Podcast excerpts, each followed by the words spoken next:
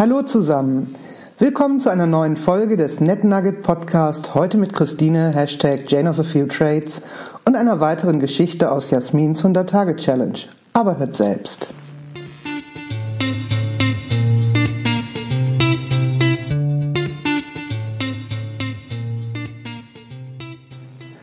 Dieser Text ist dermaßen aktuell, dass ich ihn nochmal aus einem Kolumnentext aus 2018 raushole. Ich kaufte gestern wieder den Pony Express mit meinem Freund Lucky Luke. Da staunt mich mein Gegenüber an und meint, Sie lesen noch Comics? Ja was, soll ich etwa wie Franco Nero in Django schon meinen Sarg mit mir rumziehen? Er war verwirrt. Ich war bedient.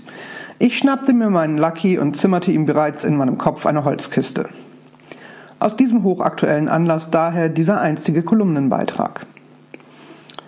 Ich finde es toll, dass Sie in Ihrem Alter noch Comics lesen, brach es ganz ohne Arg und ehrlich erfreut am vergangenen Tag des Comics aus einem 19-jährigen Bütchenhändler in Köln heraus, als ich mir einen Lucky Luke nachkaufte.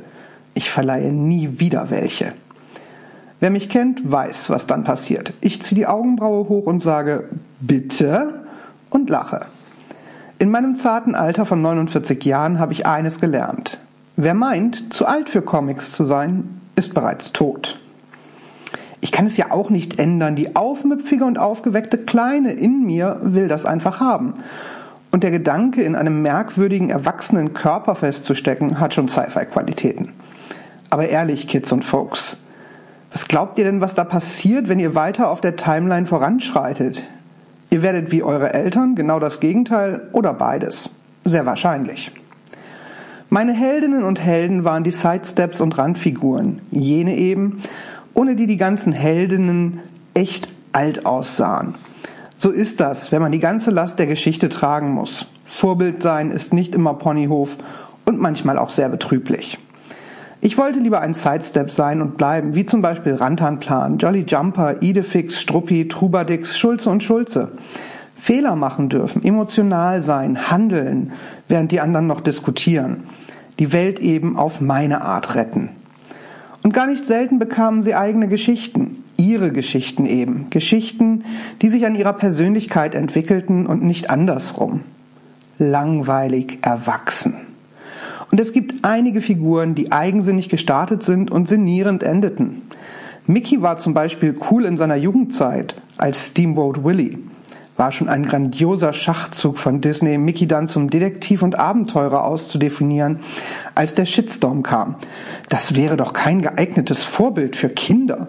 Und damit die langweilige Vernünftigkeit mit Crime und Travel aufzulockern. Nicht jede Persönlichkeitsentwicklung verläuft halt optimal. Und Phantomias und Phantomime waren da einfach geheimnisvoller mit ihren Doppelidentitäten. Wer will das nicht? Einfach mal die Sprungfedern unterschnallen und ab in den Urlaub. Ich habe erlebt, wie Lucky anfing, Gras statt Tabak zu rauchen. Und wie er wieder rückfällig wurde. Comics sind einfach die beste Bildung für das echte Leben. Denn nur wer Humor hat, steht das hier 80 Jahre durch. Das kleine gallische Dorf mitten unter uns. Eine meiner Freundinnen rümpfte kürzlich die Nase, als ich mir noch schnell ein Comic für die anstehende vierstündige Reise holte. Ich fragte mich einen kurzen Moment, was uns nochmal verbindet. Da es genug war, erläuterte ich ihr geduldig, dass das Realitäts- und Ironiepotenzial weit über dem so mancher Fastfood-Serienbücher läge, die sich in Press- und Bookstores als Literatur verkleideten. Manche Kaiser sind halt nackt. Und ich mache die Erfahrung, dass es immer Mitreisende gibt, die verstohlen versuchen mitzulesen. Wenn ich das Heft dann anbiete, wurde es noch nie abgelehnt, beziehungsweise gab es immer einen regen Austausch über Interna.